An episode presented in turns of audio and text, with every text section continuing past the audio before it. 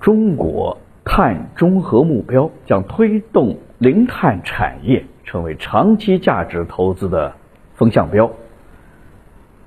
下面我们来看看如何成为这些有价值投资的项目主体。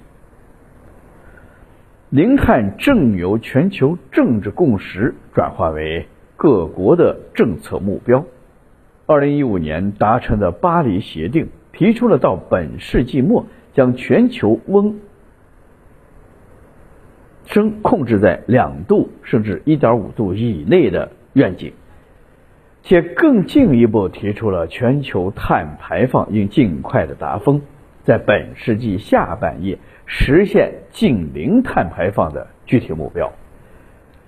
在巴黎协定所制定的全球目标体系的推动下，各国不断的提高碳排放的行动力度，提出并不断的更新碳减排量化的目标，努力持续的对标零碳的全球长期目标，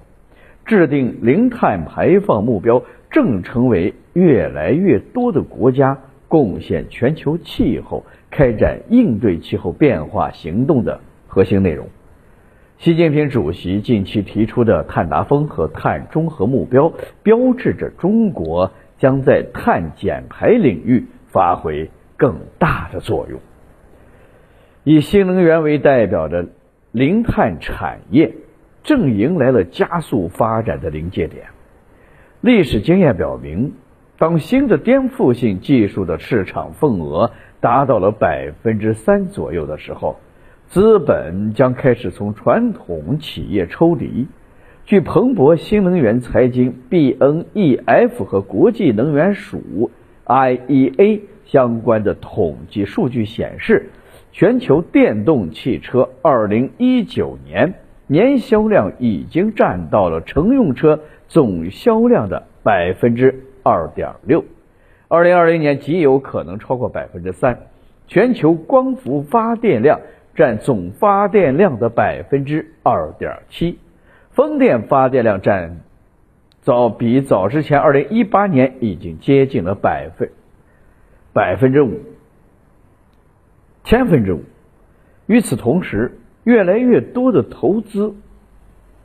者认识到了化石能源行业面临。日益增加的资产搁浅的风险，重新评估投资组合的优先顺序，加快速度撤离化石能源的相关领域。碳中和目标推动着零碳成为中国长期价值投资的新风向。在中国投资者越来越重视长期价值投资的今天，中国政府近十年来从提出低碳发展到宣布。和目标，不断的提高气候行动力，为零碳成长期的价值投资新标的创造了良好的政策环境，使得越来越多的投资者主体跨越技术和商业成熟度在小周期内的不确定性，在零碳发展的方向指引下的大周期内寻找新的价值投资目标。